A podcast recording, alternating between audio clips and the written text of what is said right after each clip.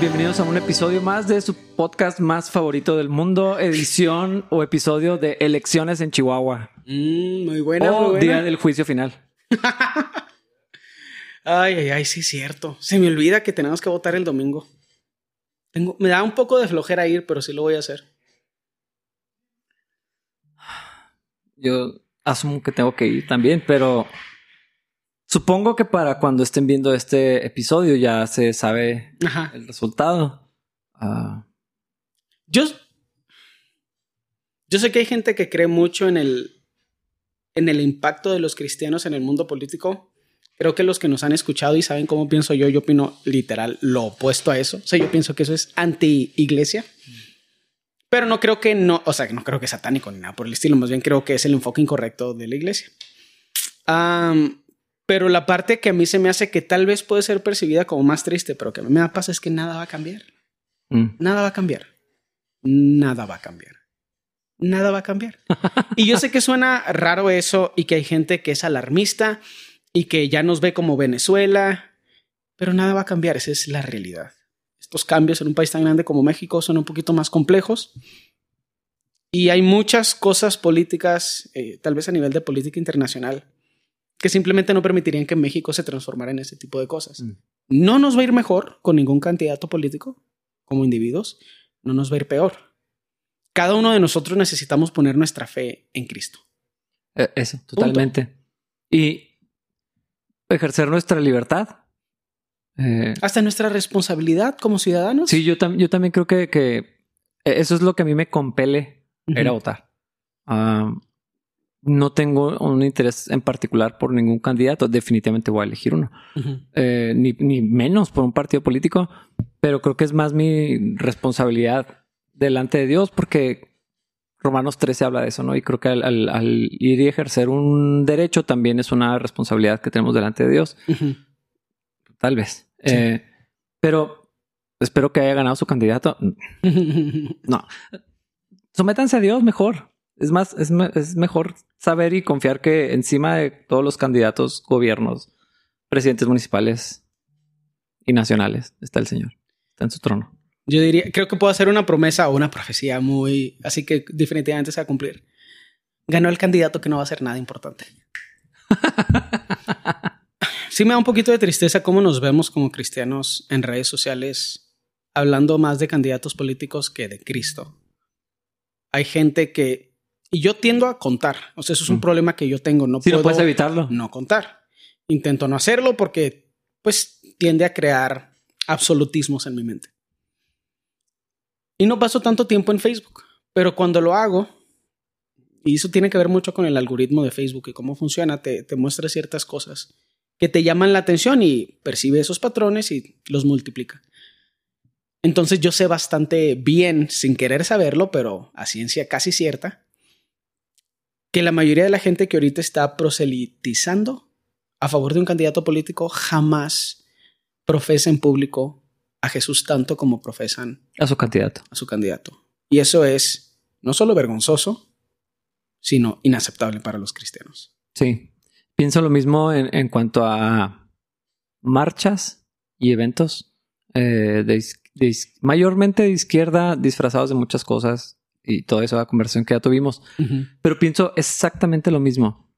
Nunca he visto alzar la voz de los cristianos por Cristo, ni invitando a la, a la gente a congregarse o a venir a escuchar de la palabra o a conocer de- de- de- de- del Señor o ni siquiera compartiendo los videos de la iglesia, tanto como de, sus eventos y en particular de los políticos. Sí. Y sí siento como pena. Y Me da pena con Cristo. Así que, perdón, señor, es que estamos bien tontos, pero eso se nos olvida. Que somos cristianos. Pensamos que somos priistas o panistas o de morena. ah, pero sí. somos cristianos. Entonces, deténganse. Sí, por favor. O sea, si tienen libertad para hacerlo, pero no la- para eso la van a usar. Y estoy insistiendo con la libertad porque el capítulo 5 de Galatas habla sobre esto, precisamente. Creo que valdría más la pena escuchar lo que tiene la Biblia que decir que lo que yo tengo que decir. Ah, Sí, especialmente porque estamos a punto de enojarnos. Hoy, después de tanto tiempo, no empecé este episodio enchilado. Casi siempre lo hago. Eh, probablemente porque me tomé unas vacaciones y me desenchilé de estando allá. Que no es tan malo. Ese, eh, o sea, como que ese concepto de enchilarse, la gente lo tiene como ira sin control. Pero me siento muy cómodo con el tipo de. ¿Celo? ¿Cómo se levanta la. Ajá, ese celo o esa ira no pecaminosa? Porque también pone un estándar en nosotros. Nosotros al crear un estándar bíblico, o más bien al aplicar el estándar bíblico a cosas que pasan a nuestro alrededor, nos ponemos la soga al cuello. Porque Nos obliga, ajá. Nos ponemos el estándar bíblico también. Sí, totalmente. Pero eso es lo que queremos hacer. Esa idea de con la vara que mides serás medido no es no juzgues a nadie, es pon un estándar que vivas. Sí. A nadie le interesa que pongas reglas que no puedes cumplir. Juicio justo, juicio correcto, bíblico. Sí. Entonces, sí, sí, sí, estamos literalmente diciendo que nos pueden llamar a cuentas por las cosas que decimos y hacemos. Bíblicamente. Pero tengan cuidado porque es probable que salgan regañados ustedes. ah, sí, tienen que ir listos. O sea, siempre hay que ir listos. Yo creo que ya mejor empiezo a leer. A ver si eh, para cubrir todo el capítulo 5. Ya casi no terminamos este estudio en. en- no, no es un estudio. Esta serie de podcast Pseudo conversación. trampolineadas en Gálatas. Pseudo estudio. Pseudo estudio. Eso suena, Pero pseudo. eso su- suena como hereji- her- herético. O sea, heréjico iba a decir, iba a inventar una palabra. Eh, estamos cansados. Estamos... Si, si notaste que estamos hablando bien bajito. Ah, sí, sí, eh, así como aletargados. NPR. Así suavecito. Es- es- está nublado. Digamos que sí. De aquí parece que está nublado, entonces voy a culpar al. Está clima. fresco, el aire también está muy rico. Estamos muy relajados porque Tomando café y a lo mejor eso es un factor, ¿no? Antes estábamos muy enojados porque teníamos calor. Y ya que estamos frescos. o sea, probablemente. que- Yo estoy pensando en un pay de piña que va a ser Wendy, entonces estoy así como disfrutando ya de la vida, pero de otra manera. Yo estoy disponible después de las 8. No, tú te vas a ir a pararlo, no sé a dónde ni vas a estar. Bueno, ah, es que no vas hasta allá, sí, cierto. Perdón. ¿Qué les importa dónde anda David? bueno, a las 9 paso a tu casa. Sí. No están todos. Es más, para cuando lo vean ya no va a haber. Entonces, vayan si quieren. O sea, no va a ver como quiera. Amén. Es que es de piña. Voy a empezar a leer ya. Sí. Gálatas 5. Por lo tanto, Cristo en verdad nos ha liberado. Ahora asegúrense de permanecer libres y no se esclavicen de nuevo a la ley. Presten atención. Yo, Pablo, les digo lo siguiente, si dependen de la circuncisión para hacerse justos ante Dios, entonces Cristo no les servirá de nada. Lo repito, si pretenden lograr el favor de Dios mediante la circuncisión, entonces están obligados a obedecer cada una de las ordenanzas de la ley de Moisés, pues si ustedes pretenden hacerse justos ante Dios por cumplir la ley, han quedado separados de Cristo, han caído de la gracia de Dios. Sin embargo, los que vivimos por el Espíritu esperamos con anhelo recibir por la fe la justicia que Dios nos ha prometido. Pues una vez que depositamos nuestra fe en Cristo Jesús, de nada sirve estar o no circuncidado. Lo importante es la fe que se expresa por medio del amor. Ustedes corrían muy bien la carrera. ¿Qué les impidió? ¿Quién les impidió seguir la verdad? Seguro no fue Dios, porque Él es quien los llamó a ser libres. Esa falsa enseñanza es como un poquito de levadura que impregna toda la masa. Confío en que el Señor los guardará de creer falsas enseñanzas. Dios juzgará a la persona que los está confundiendo, sea quien fuere. Amados hermanos, si yo todavía predicara que ustedes deben circuncidar, eh, circuncidarse como algunos dicen que hago, ¿por qué entonces aún se me persigue?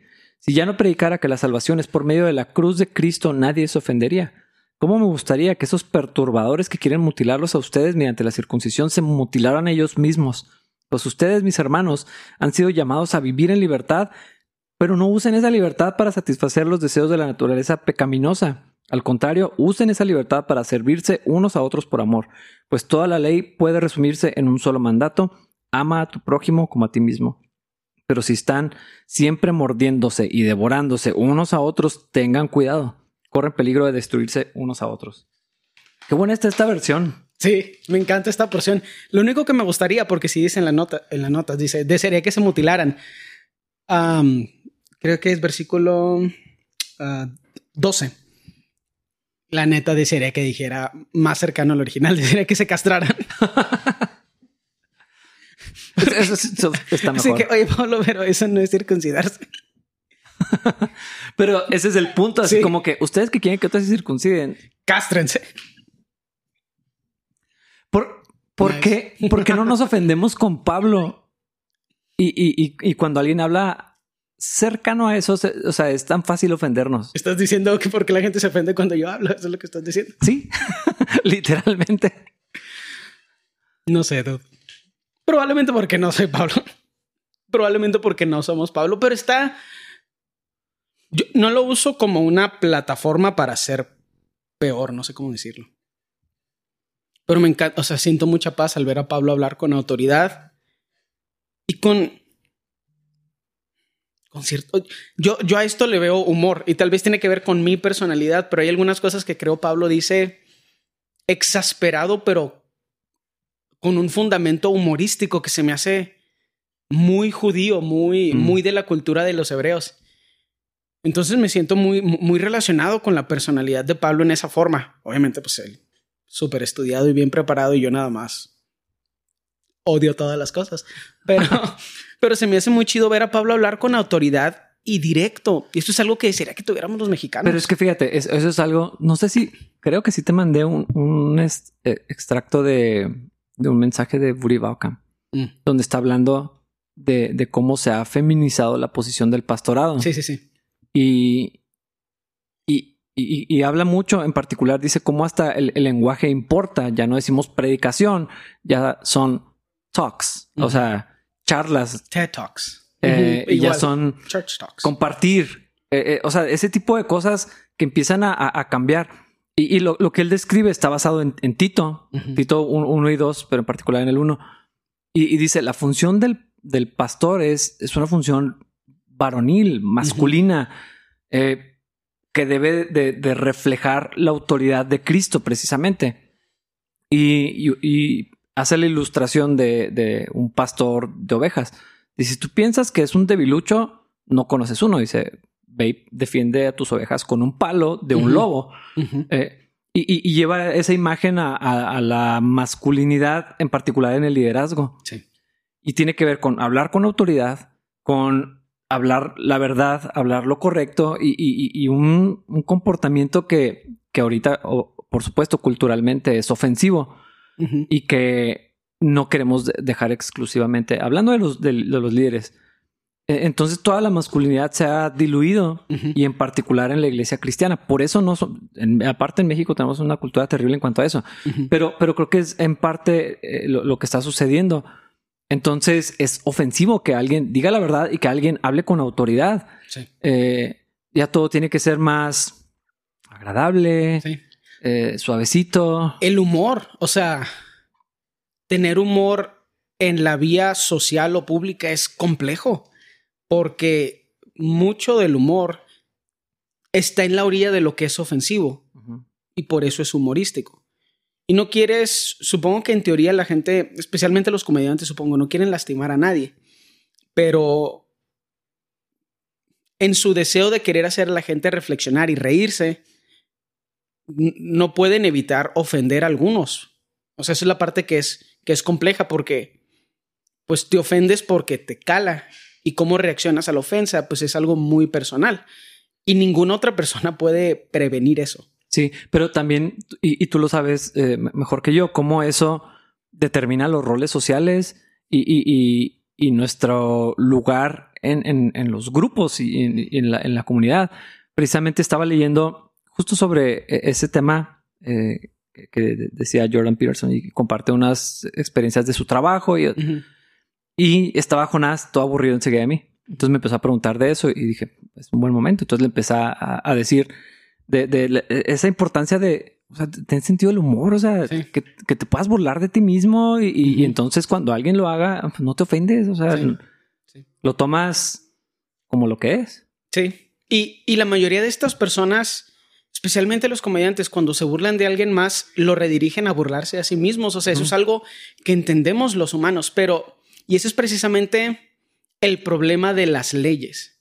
Creamos leyes que tienen opciones binarias nada más. Te portas bien o te portas mal. Eres buena persona o eres un bully. ¿Eres un racista o eres un antirracista? ¿Eres feminista o eres machista? Y son, son pares que no están completos, no muestran toda la opción de lo que es posible en nuestra interacción como individuos. Las leyes son malas porque son tontas. O sea, y cuando digo tontas quiero decir están incompletas, no tienen la habilidad de pensar, son binarias, entonces no tienen la habilidad de procesar la complejidad de lo que es existir. Mi punto es este, y creo que lo puedo ejemplificar bien con esto. Un Ferrari aquí en Chihuahua tiene el mismo límite de velocidad que un bocho del 85. Y eso es ridículo. O sea, yo sé, bla, bla, bla, seguridad, bla, bla, bla. No, no, no, no, no. Mm. Eso es ridículo. El control que tiene un carro de alto performance, el control que tiene un bocho son completamente diferentes se reflejan en la velocidad completamente diferente. El hecho de que tengan el mismo límite de velocidad revela por qué las leyes son tontas, porque las leyes no tienen la habilidad de pensar y moldearse a la situación particular de cada individuo. ¿Las necesitamos? Sí, obvio. Pero ese es el punto de la Biblia, el punto de nuestra relación con Cristo. No. Ajá, precisamente porque hay tantas variables eh, no, no sé, o sea, pienso en, la, una relación de, pareja. Eh, dependiendo de su estado civil, el contexto anterior, relaciones previas o eh, hijos o todas, todas estas variables, no, o sea, no, no puede haber una, una sola respuesta para debemos estar juntos. O sea, ¿cómo respondes eso? Que no sea platicando con ellos, viendo toda la complejidad que hay. Sí buscando la dirección del Espíritu Santo para entonces qué responder a una pareja, a una situación, un, grupo, una necesidad eh, eh, en particular. O sea, es casi imposible y, ese es el problema con el legalismo, que al querer imponer reglas y, todo es cuadrado y todo es lo mismo y todo al mismo tiempo, es, imposible hacer eso. Cuando una congregación como, como la nuestra eh, todos los contextos sociales y culturales diferentes, el nivel académico, el nivel intelectual, las personalidades, eh, el tipo de familias o, de personas que, componen la congregación. Eh, o sea, todos vamos en, un, en un caminar bien distinto con Dios. ¿Cómo vamos a poner una regla para todos? Exactamente. No funciona. Y esta es la parte que es compleja de entender nuestra humanidad y es la parte interesante, creo yo, cuando empezamos a analizar nuestro rol en la esfera política. Mm. Porque como gente, entre comillas, religiosa, somos percibidos como gente de derecha, pero los cristianos debemos entendernos a nosotros mismos como fuera del, del par o de la opción binaria de derecha y izquierda. Porque ambos grupos crean reglas que no funcionan. Y esas reglas no funcionan porque son tontas. Nosotros estamos fuera de eso y vivimos la voluntad del Padre, no un grupo de reglas que necesitan ser cumplidas. Porque algo que quiero dejar bien en claro es que usualmente se le adjudica las reglas a la gente de derecha, pero eso es una percepción muy incompleta. La gente de izquierda hace reglas también. De otro tipo, pero sí. pero ese es el detalle. Nada más son de otro tipo porque parecen diferentes, pero reglas son reglas. O sea, vivir en la esclavitud del pecado, vivir regresando a la ley, es vivir bajo el esquema del feminismo, diría el esquema del machismo, pero eso no es un esquema, no hay un grupo de leyes. Pero el racismo y el, y el antirracismo tienen leyes. Sí, el, el anticapitalismo es un conjunto enorme de leyes. Y eso que tú acabas de describir ahorita es la razón por la que el socialismo no funciona. Nunca, nunca jamás. Y no va a funcionar hasta que Cristo sea el rey sobre nosotros. Nunca, jamás, jamás, jamás. Y no va a ser socialismo. No, va a ser... Va a parecer socialismo nada más porque no sabemos nada. Pero es Cristo, o sea, reinando sobre todos. ¿Por qué? Porque todas esas variables que describiste no se pueden considerar a nivel municipal, estatal o federal. Y si crees lo opuesto, nunca has conocido a un humano, entonces no sé qué estás haciendo en la Tierra. Literal, no voy a decir lo que quiero decir, no lo voy a decir, que estoy así ahogándome por decirlo. Pero es raro lo, extra, lo poco que nos entendemos los humanos. No existe un modelo socialista que funcione, porque un gobernante no puede crear una regla que aplique para mucha gente. El gobernante, y, este es el problema que, tenemos tal vez ahorita en nuestro país, tenemos un gobernante que decidió ser el presidente de una parte de la población. Nuestro presidente no es el presidente de todos. Totalmente. Ahora, tiene autoridad sobre todos, es mi presidente, pero no actúa como si lo fuera. ¿Ve por mis intereses? No. Tal vez si fuera pobre vería por mis intereses. En teoría. Sí, eres Tal muy, vez si fuera viejo. eres muy güero, eres fifi. Sí, soy muy bueno y... Pues aquí le echo la culpa de eso a mis papás. Ah, Ajá, o sea, ¿qué vas a hacer? ¿Teñirte? Está o- raro, mi papá es moreno y así casi pude haber sido una víctima y ahora tengo que ser un opresor al parecer. ¿Sí me ya, explico? Ya eres, porque eres hombre, eres eh, cisgénero, Ugh. estás casado, tienes un negocio, o sea, eres, eres lo peor de la sociedad. Sí, no me, no me va mal y eso me hace un opresor. Ajá. Gracias, gracias por nada. Pero mi punto es este. Creemos que podemos aplicar leyes, leyes. Creemos que nosotros sí tenemos un set de leyes que aplica para todos. Y eso nada más es dos cosas. Egocentrismo y estupidez. Mm.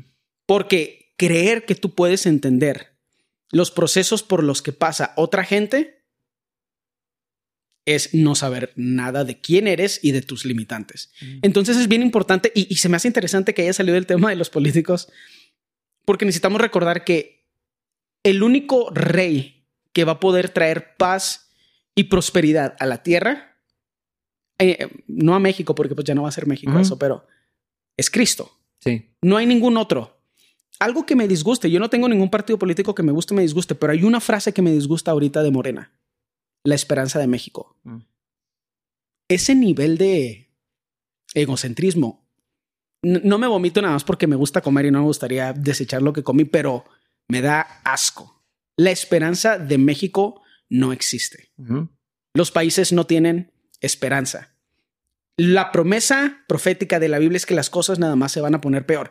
Debemos ser la peor versión de nosotros, debemos ser indiferentes. Obviamente no, no es lo que estoy diciendo, pero un partido político es la esperanza de México.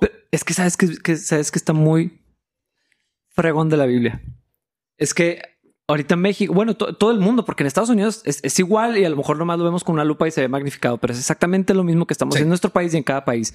Somos el libro de los reyes Ajá. y estamos buscando Sí, es cierto. el Mesías y el rey verdadero en el, en el siguiente candidato. Sí. O sea, eh, eh, esa es, esa es la historia del libro de los reyes. Este, este es el que prometió el Señor. Este es el que sí va a traer justicia. Este es el que va a traer equidad. Ni nuestro mejor hombre Sí. en la Biblia lo hizo. O sea, por eso, por eso tenía que venir Cristo. Sí. Eh, pero es que yo sé que suena muy trillado ese. No, es que nosotros no confiamos en, los, en el gobierno de aquí, pero es, es la verdad. Y de alguna manera sí seguimos esperando que el siguiente gobierno traiga justicia, equidad eh, y, todas esas cosas. Sí, como que una paz que vamos a sentir y nos vamos a sentir en Europa o. Nope. Y, y por eso el error de pensar que si ponemos un candidato cristiano, él sí lo va a hacer. Tal vez las cosas funcionen mejor, tal vez no se corrompa, yo no tengo idea. Tal vez él nos robe, Ajá, pero pero eso no cambia nada realmente. no, no, no es, o sea, es, es una maquinaria tan grande, tan compleja y tan corrupta que, que difícilmente haría una diferencia real. Pero seguimos esperando eso. Entonces, eso de la esperanza de México eh, está muy bien vendido. O sea, Ah, claro. Eh, Tiene elementos religiosos súper interesantes y está súper bien vendido. eh, eh, en un país como el nuestro, vender algo religioso es fácil. O sea, entonces, Y lleno de resentimiento. Si algo ha hecho Morena en general, es ha sabido capitalizar. capitalizar, pero yo, yo, yo estoy pensando así como cosechar Mm. el resentimiento que sembró el PRI, el PAN, el PRD y todos los otros partidos que hay como 40 inútiles, todos los ahorros. No, la verdad es esta, es que es, es gracioso eso porque la gente actúa como si no pudiéramos ser múltiples cosas al mismo tiempo. Oramos por nuestros candidatos, los obedecemos porque no tenemos opciones. Ujú. Pagamos impuestos porque somos buenos cristianos, por lo que Cristo ha hecho en nosotros, no por lo que ellos han hecho. No se trata de lo que van a hacer con el dinero, como el diezmo. Ajá. Yo doy el diezmo, hice mi parte. ¿Qué vas a hacer tú con él? Ah, eh, no me interesa. Pero necesitamos también, en una democracia, hablar la verdad acerca de nuestra situación. Y necesitamos dejar en claro que nuestros políticos, los de antes y los de ahora, están quedando muy cortos a la expectativa. porque el trabajo que tienen que hacer es fácil. El problema es que están muy ocupados robando o vendiendo sus ideas para su siguiente término. Asegurando la siguiente. Inaceptable. Y por eso ningún partido político es la esperanza de México. Pero tampoco ningún otro movimiento ni filosofía. Nada, nada, nada. Y es que fíjate. Cristo y ese, perdón, Cristo en el individuo. Insisto, no hay esperanza para México.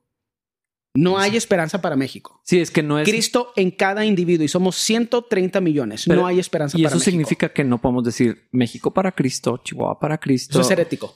Eh, eh, eh, eso no existe. Está bien intencionado, pero es energía.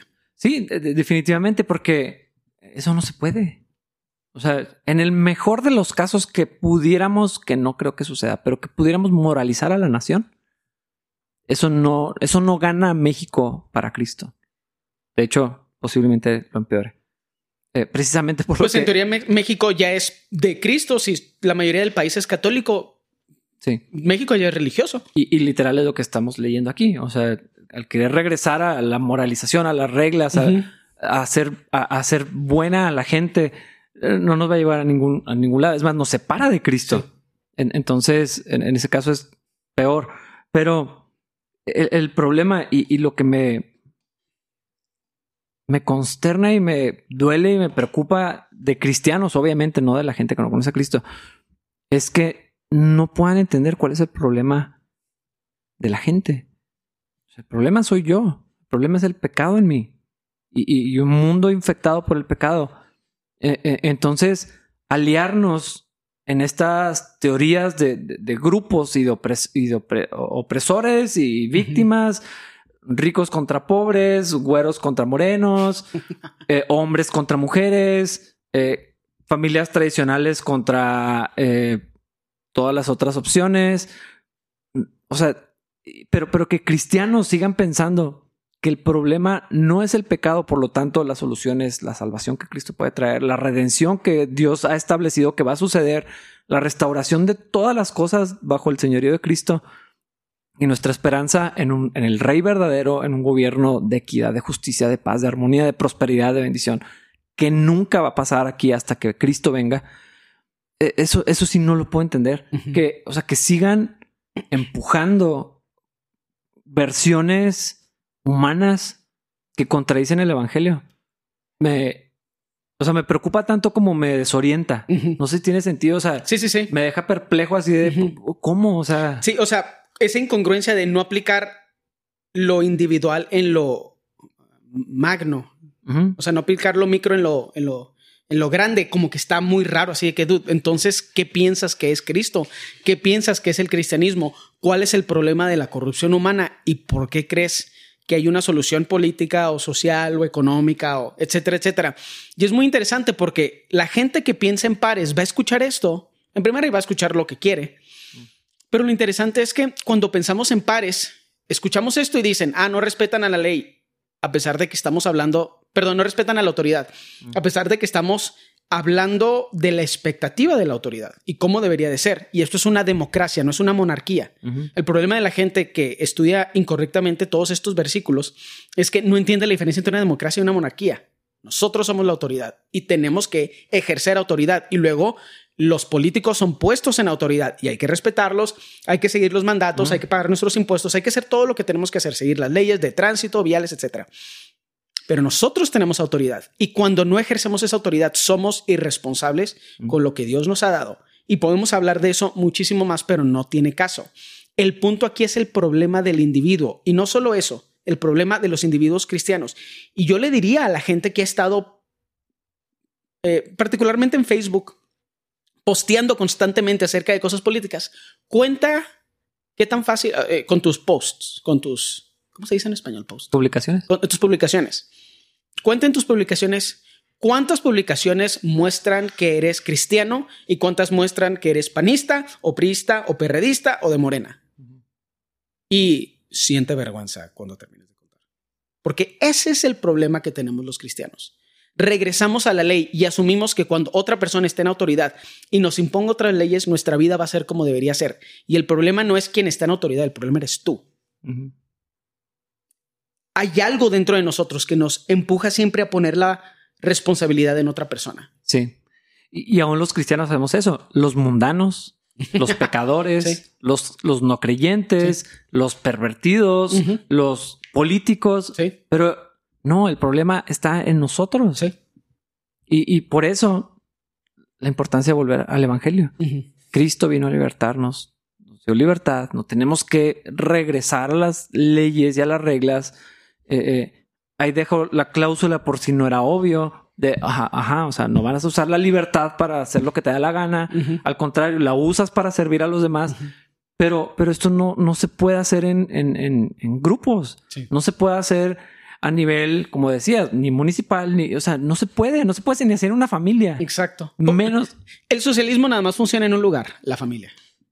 Y funciona mal, pero funciona. Porque, o sea, y funciona mal porque la gente sale tramada. Querías más a mi hermano que a mí. Pero me acuerdo de esto. Esto es un ejemplo de socialismo. Y mi mamá está escuchando esto y quiero que sepas que no te he perdonado. Hermana, yo, yo no la pude ver y le quiero decir que David no me dijo que usted había venido.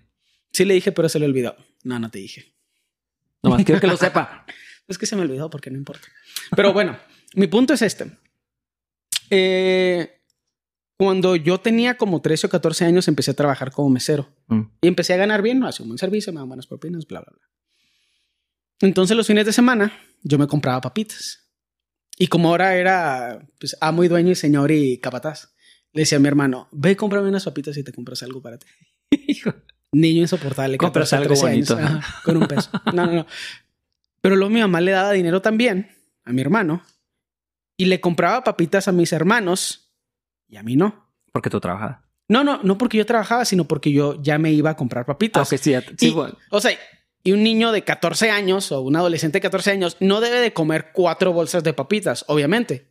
Pero mi mente de 14 años no lo percibió así. Mm. Así que, ¿por qué todos iguales? Si yo estoy pagando por mis papitas, ¿por qué ella paga por las papitas de los demás? Y todos comemos las mismas papitas. Lo justo sería que yo, por mi trabajo, tengo más papitas que estos que no trabajan. Sí, las que tú me das y las que yo me compro. Mi hermana, así como de seis años, pues obviamente no trabajaba. Pero el punto es, ahí funciona el socialismo, porque no tengo diabetes gracias a que mi mamá tomaba esas decisiones. Entendí el valor de las cosas, el valor del trabajo, bla, bla, bla. Ahí funciona el socialismo, donde mi mamá tiene cuatro hijos y puede lidiar con las necesidades, responsabilidades, derechos, etcétera, etcétera, de cada uno y puede percibir hacia dónde empujarnos. Fuera de ahí no funciona. Hay gente que no lo puede hacer ni en sus familias. Y los hijos terminan traumados. Quería más a mi hermano que a mí, bla, bla, bla, y todas esas cosas. Y queremos que alguien lo pueda hacer a nivel municipal. O sea, ese nivel de inconsciencia a mí me sorprende. O sea, que alguien vota por un candidato y dice, ahora sí las cosas van a cambiar. Y como que no sé cómo reaccionar, se me queda atorada así la tía tráquea de que, ah, hijo, estoy muy mareado, ¿qué pasó?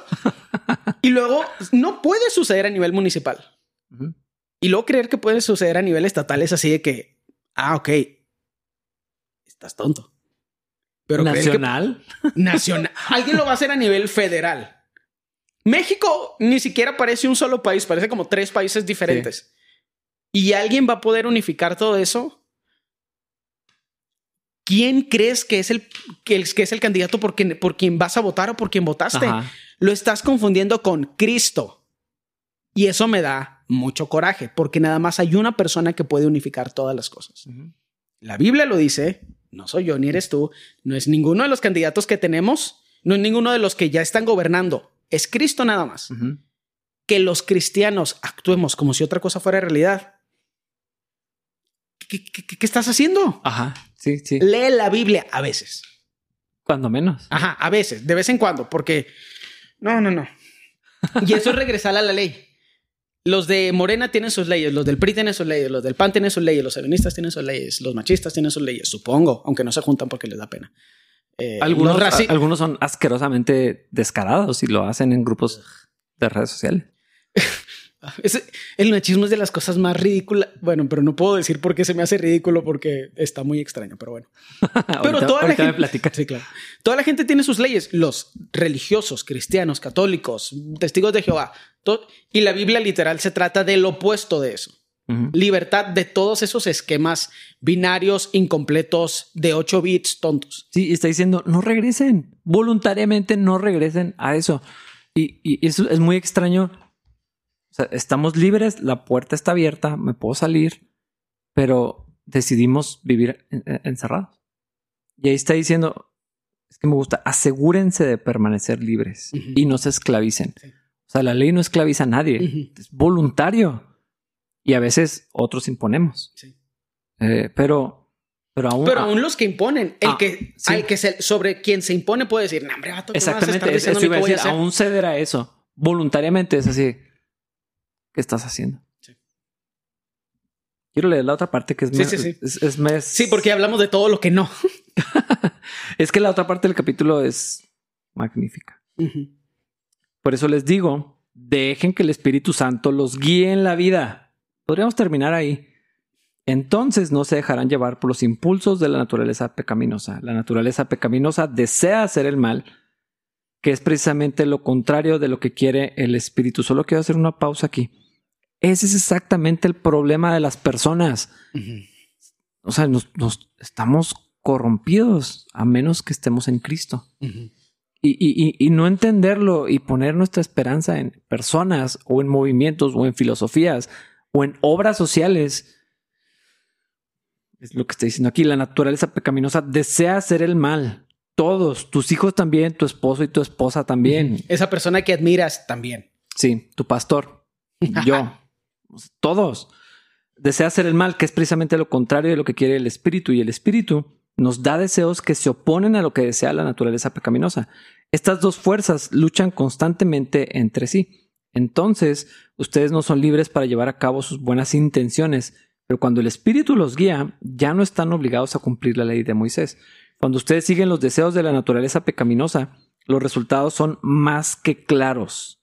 Inmoralidad sexual, impureza, pasiones sensuales, idolatría, hechicería, hostilidad, peleas, celos, arrebatos de furia, ambición egoísta, discordias, divisiones, envidia, borracheras, fiestas desenfrenadas y otros pecados parecidos. Permítanme repetirles lo que les dije antes. Cualquiera que lleve esa clase de vida no heredará el reino de Dios. En cambio, la clase de fruto que el Espíritu Santo produce en nuestra vida es amor, alegría, paz, paciencia, gentileza, bondad, fidelidad, humildad y control propio. No existen leyes contra esas cosas. Los que pertenecen a Cristo, a Cristo Jesús, han clavado en la cruz las pasiones y los deseos de la naturaleza pecaminosa y los han crucificado allí. Ya que vivimos por el Espíritu, sigamos la guía del Espíritu en cada aspecto de nuestra vida. No nos hagamos vanidosos, ni nos provoquemos unos a otros, ni tengamos envidia unos de otros. Está muy buena esa parte, la verdad, me encanta. Sí. ¿Sabes que no me gusta esta traducción de la misma forma que no me gusta lo de que se castren? También no me gusta que diga alegría en vez de gozo, porque conceptualmente yo los pongo en lugares diferentes. Yo también. Sí, en ese sentido, es que por muchas razones prefiero Reina Valera. E, e, esta versión me gusta porque da claridad en, pasajes que por el lenguaje pueden ser más oscuros en otra versión, pero pierden esa, esa fuerza y yo estoy de acuerdo con específicamente lo, lo, del gozo. Creo que el gozo y la alegría son dos cosas diferentes. Sí, sí, sí, sí. Pero está, está muy bueno. Este tema me encanta en particular porque nos habla del problema que nosotros tenemos con la temporalidad de nuestro pensamiento. Mm. Y cuando pensamos en el problema de la ley contra la gracia o la ley, la esclavitud a la ley, que en teoría es algo bueno, la ley cuando es la de Dios y pues todas las otras leyes, ¿no? Contra la libertad que tenemos en la gracia, y empezamos a querer medirnos a nosotros mismos, pero también otras personas en función de su relación con Dios, tenemos el problema de lo que es causalidad y lo que es consecuencialidad. Y creo que ahí batallamos en analizar correctamente y explicar correctamente cuál es el fruto de Dios en nosotros, cuál es el resultado de Dios en nosotros, cómo se ve de forma social, de una forma que es muy explícita, que creo que lo es aquí. Amor, gozo, paz, paciencia, benignidad, bondad, fe, todos esos. Pero creo que a veces son difíciles de digerir en la observación. ¿Sí me explico? Sí, sí, sí. Entonces, entran problemas aquí de malos entendimientos doctrinales de lo que es la salvación, de lo que es eh, el concepto de por sus frutos los conoceréis y todo, o por sus frutos lo conoceréis. No dice por sus frutos los Sus frutos, sí me parece interesante eso, porque creo que darle a creer que nuestras acciones pueden como consecuencia crear salvación es herético. Pero creer que la salvación y Dios en nosotros Jesús en nosotros, el Espíritu Santo en nosotros, como consecuencia, pueden crear Mm. eh, frutos de... ah, ¿qué, qué- qué dice la Biblia? Frutos de honra, no, frutos de gloria, frutos de cosas buenas. Algo que De parece justi- moralidad. De justicia. Fruto, no sé qué, de justicia. Fruto apacible de justicia. Ándale. Sí me explico. Entonces es un problema de causalidad contra consecuencialidad. La causa de nuestra salvación no es nuestras acciones. Nuestras acciones son consecuencia de nuestra salvación. Sí. Y, y es que antes de las acciones es el cambio del carácter, el corazón, que eventualmente se va a ver en De este el corazón. Eh, algunos lo tienen del otro, pero Mm. eso tiene nombre, no me acuerdo cómo se llama eso. Defecto. Perfecto. Tal, tal vez cambio. Ah, pero, o sea, es otra naturaleza, es otro corazón. Y, y- y la Biblia utiliza ilustraciones muy explícitas para hablar de esto. O sea, lo que era rojo como el carmesí, blanco como la nieve. Corazón de piedra, corazón de carne. Muerto, vivo. O sea, no, opuestos, pero es Sí. un cambio en el corazón que empieza a transformar nuestro carácter. Porque si te fijas, el fruto del espíritu, antes de hablar de las buenas obras que, que el Señor preparó de antemano para que anduviéramos en ellas, el fruto del espíritu es, es, es- es carácter, es amor, es paciencia, es, o sea, es- eso todavía no se ve, no es tangible Sí. en, en el sentido práctico. O sea, no es necesariamente dar de comer. O sea, es, Sí. No es me tomé una cerveza en vez de seis o doce. Sí, sí, es. El carácter es transformado y, y todo lo que lo del fruto del espíritu, creo que lo habíamos platicado hace mucho, es en función hacia los demás. Sí, es social completamente. Sí, lo hemos platicado Eh, mucho. Sí, eh, siempre tiene que ver cómo voy a ejercer la paciencia conmigo mismo. En un cuarto Obviamente, obviamente no. Eh, la paciencia es con mi esposa, con mis hijos, con solo. Los políticos, con la gente. El dominio propio, ¿dónde lo voy a ejercer? O sea, bueno, en privado sí se puede, pero, pero también tiene que ver con cómo respondo a las ofensas, a lo que no me gusta, a las agresiones, a, a la corrección, a el amor. O sea, to- todo tiene que ver con el carácter. Y luego después hay obras, eventualmente. Y a veces la gente las ve rápido, a veces se tardan mucho en notarlo, pero ese no es el punto. Ajá, es- pero es exactamente el camino de la gracia. No lo quería decir así, pero así lo pensé. Es algo Eh, que se te acaba de ocurrir, nunca había escuchado el, camino de la gracia. El, el título de un sermón o de un libro. Pero, pero, pero lo pienso así. O sea, ese es el, camino de la gracia. No, voy a poder, ya no poder dejar de burlarme de mí mismo con eso. Pero, o sea, lo que Dios está haciendo en ti es lo mismo que está haciendo en mí, pero de diferentes formas.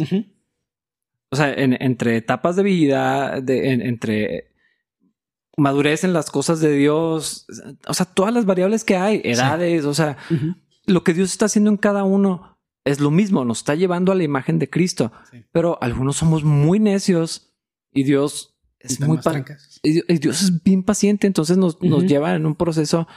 O- o- otros tienen unas transformaciones ultra radicales, ¿no? Sí. Ah, Y gloria a Dios por ambas, la verdad. sí, porque el que hace la obra es Él no nosotros. Entonces, querer definir cómo se ve la obra de Dios en otras personas, ni siquiera lo puedo definir en la misma, eh, en mi misma vida. O sea, ¿cómo puedo eh, hacerlo en otro? Entonces, vamos para donde mismo, pero todos vamos en, en- en diferentes eh, eh, etapas y. Dios está obrando y Dios... Algunos tropezamos, luego nos levantamos, otros van avanzando muy rápido y son muy fieles y son muy dóciles a responder al Señor, otros no somos así. Sí, sí. Y es ahí es donde Dios se glorifica y donde el resultado de lo que Él hace en nosotros es algo, ah, y yo siempre lo percibo de esa forma, es algo que nadie más podría haber hecho, es algo que ningún proceso psicológico o terapéutico podría lograr y es algo que si nos estamos cerca del Señor y nos quedamos aferrados a Él, es algo permanente que sigue rindiendo frutos para Él. Sí. Y, y tener que hablar de la otra parte de la moneda a veces se me hace extraño, porque cuando piensas en todo eso y cuando lo experimentas, cuando experimentas la libertad de la gracia, la libertad real, libre de los estándares necios, incompletos, tontos, absurdos, 8 bits, Mala calidad del mundo, Región 4. región 4 del mundo, dices, ¿cómo es posible que alguien se regrese a vivir bajo la ley cuando podría estar viviendo en la libertad de la, gracia- de la gracia? Y, y creo que hasta es difícil crear imágenes al respecto, o sea, como para ejemplificar el punto, pero lo he estado pensando, porque a veces cuando pensamos en la libertad del pecado, o sea, ser libre Mm. del pecado, pensamos ay, pero ¿cómo eres libre si no puedes hacer lo que quieras? Pero estaba intentando crear una imagen y ahorita con lo que decías, como que estaba intentando reforzarla. Porque estoy pensando que la libertad en la gracia es como que te compren un carro. Y ahora que tienes un carro, está el tanque lleno, puedes ir a donde quieras. Eso es la libertad en la gracia. El pecado es chocar ese carro inmediatamente. Y ya no puedes ir a donde... los semáforos y... No, no, no. Es que yo diría, aún eso es libertad. O sea, arruinar. No, es que si chocas el carro ya no puedes andar en el carro. O sea, no tienes esa libertad. Ok, ok, ok. ¿Sí, ¿sí me explico? Sí, ya, ya entiendo para. Entonces, pues pues a lo mejor te pasas un poquito el límite de velocidad, a lo mejor de repente te pasas un rojo, a lo mejor de repente te distraes, a lo mejor no, no te estacionas bien, pero pues bueno, o sea, pues tienes un carro y está chavo y lo que sea. Y puedes seguir andando. Ah. Pecar es chocar el carro mm. y tener que bajarte y andar a pie. Y no tener un carro y no tener la libertad de movimiento. Con libertad de movimiento, pues eres un peligro. Puedes atropellar a alguien, puedes pasarte un rojo, puedes chocar con otra persona, pero literal no es lo mismo que vivir la esclavitud del pecado. Vivir la esclavitud del pecado en esta imagen sería como ir a chocar tu carro contra la pared del del uh, dealership del de la agencia. De la agencia.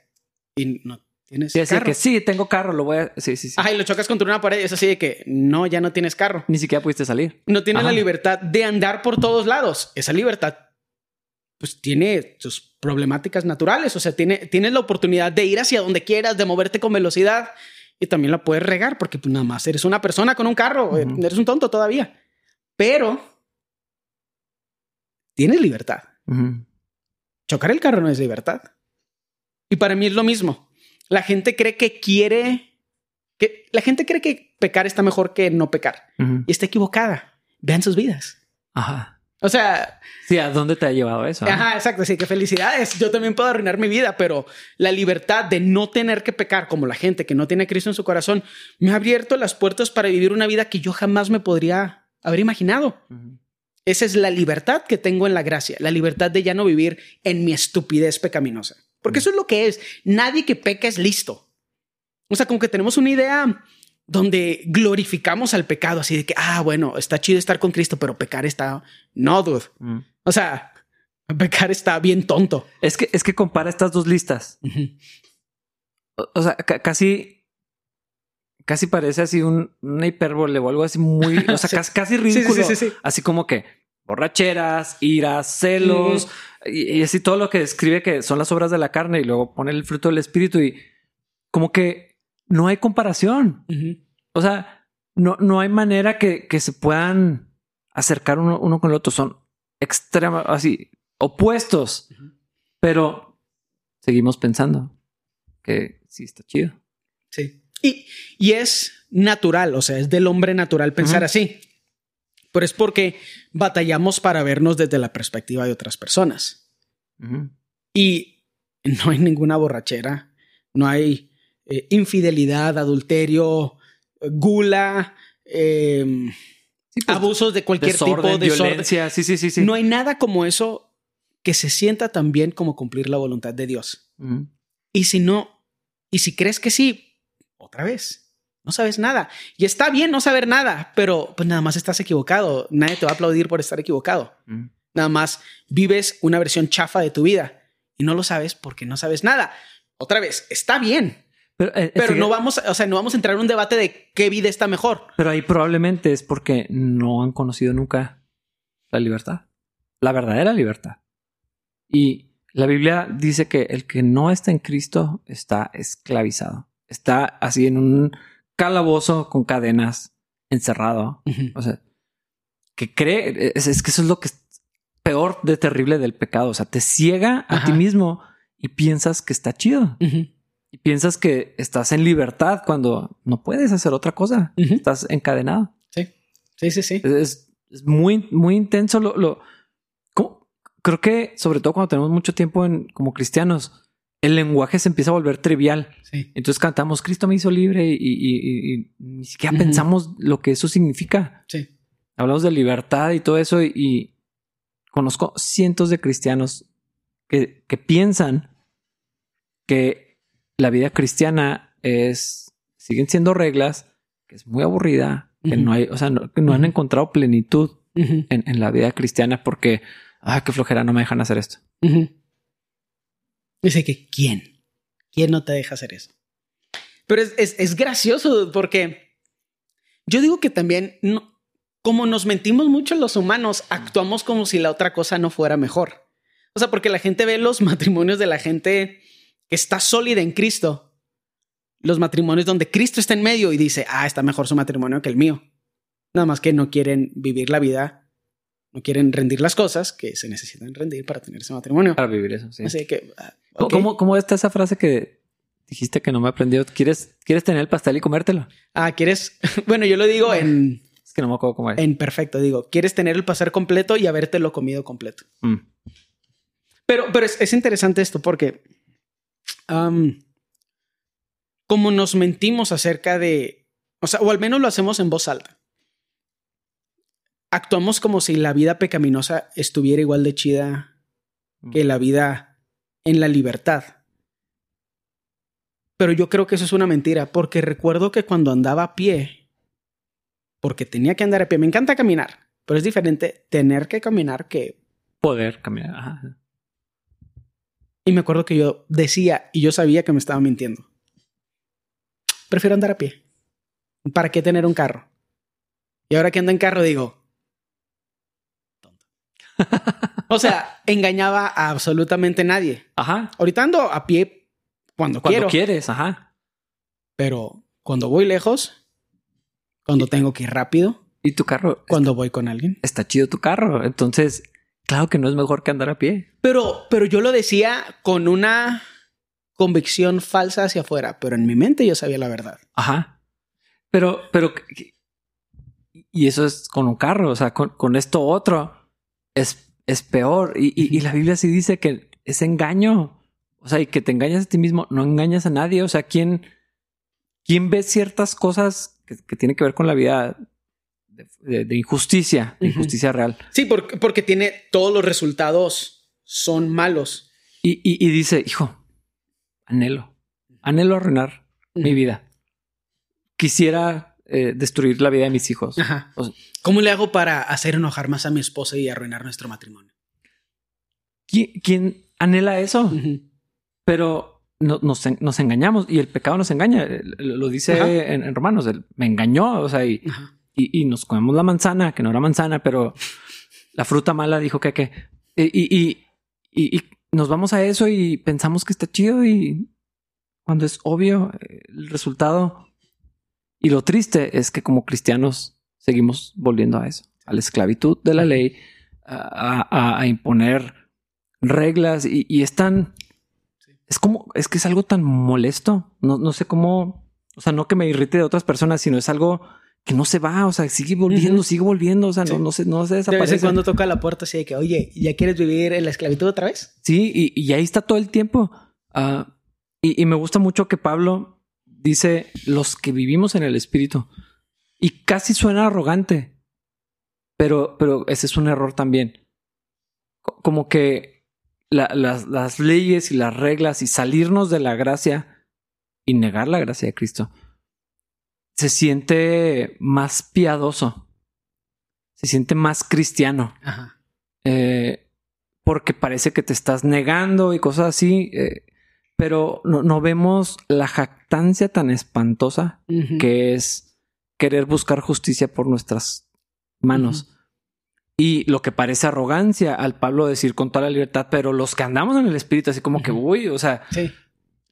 No es jactancia porque es la obra de Cristo. Sí, sí, o sea, literal es lo opuesto. Es los que no podemos vivir bajo nuestra propia autoridad, sino que le cedemos toda la autoridad a Cristo y vivimos a través del Espíritu Santo. Ajá. Y, y, y, y parece Pero bueno, eso es algo también muy cristiano. Creo que lo sentimos como jactancia porque conocemos gente que lo dice con jactancia. mm, Y decirlo con jactancia es no vivir en el Espíritu. Sí, totalmente. Pero me, me- me encanta que Pablo tiene, dice estas cosas con tanta seguridad porque no tiene nada que ver con él. Ajá. Tiene que ver todo con lo que hizo Cristo y entonces lo puede decir con autoridad. Puede reprender y corregir así durísimo porque es lo que hizo el Señor. Sí. Y desear que gente se castrara a sí mismo y cosas por el estilo. Tontos, como dice en el capítulo ¿qué? Tres. Sí. Sí. eh, con mi café. Entre más, sí, el mío también. Necesitamos una jarrita o algo. La vamos a, la vamos a tener. Es que sí lo, lo quiero hacer algo así bonito. La neta, y, y hay mucha gente que no me conoce, yo sé, pero no hay nada mejor que vivir en la gracia. dude. No hay Mm. nada mejor que vivir en esta libertad.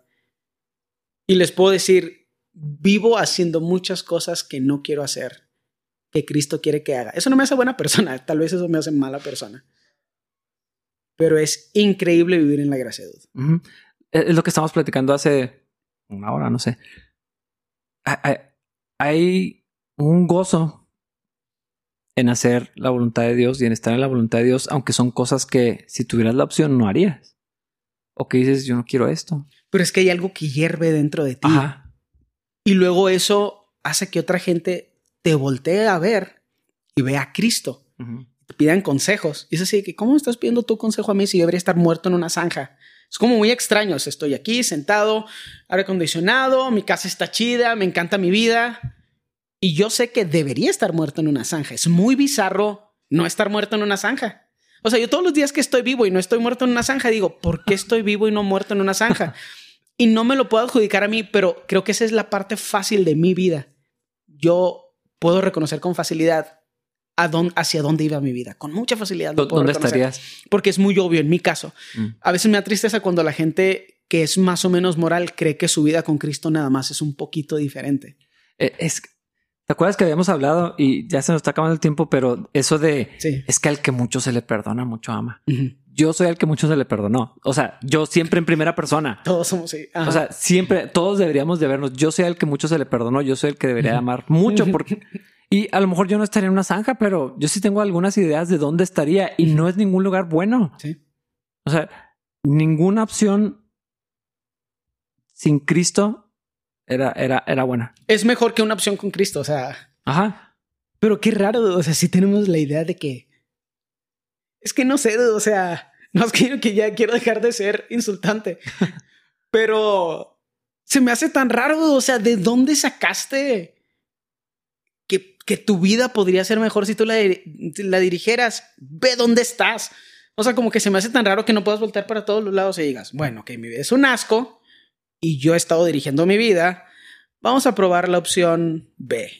La Mm. opción A, que sería Cristo, y nosotros somos la opción tonta. Es que de- decir, siento envidia de los que, de los que aman mucho al Señor porque muchos se les perdonó. Digo, Dios mío, o sea, ¿Quién te crees que eres? ¿qué es eso? O sea, no. Es que trato de pensar dónde estaría y pienso en un departamentucho así tipo más como cerca de Tapia o alguna cosa así, no sé, o sea, tengo, tengo algunas opciones en mi cabeza, necesito analizar eso para, pero no sé si podría ser muerto en una zanja también, Te atropellan y te caes en una zanja. tal vez. Es que no hay tantas, o sea, es- Yo, yo a los 19 años, cuando después de que pasó una, un, un momento muy difícil de mi vida, yo literal, mi aspiración era vivir en un departamento feo, con un colchón, sin box spring, sin nada, con una tele en el suelo. Esa era mi aspiración. O sea, a nada más eso podía aspirar. Y sí, problemas mentales, depresión, bla, bla, bla. Pero ese es, o sea, es, ese es lo que, eso es lo que yo debería hacer. Mm. La opción es muerto en una zanja o en un departamento solo, soltero, porque ¿quién se casaría con esa versión asquerosa de mí? Si este es asqueroso, imagínate aquella. Era yo comiendo papas todo el día, trabajando enojado porque no quiero trabajar, pero pues necesito pagar el cable o el internet para poder ver la tele todo el día, que no estoy trabajando. Acostado en una cama, probablemente individual, así, pero en el suelo. Sí. drogado o tomado, tal vez. Yo, yo- Probable, o sea, eso es lo peor de todo. dude. yo- yo sí, yo sí pienso que más o menos por ahí eh, andaría, o sea, en un lugar espantoso en mi vida. Eh, y, y aún las mejores versiones que se puedan ocurrir, que tendrían que ver con, con éxito o algo así, No son quien Dios te ha hecho. no, no, no lo cambiaría. No, definitivamente no, no escogería lo mejor.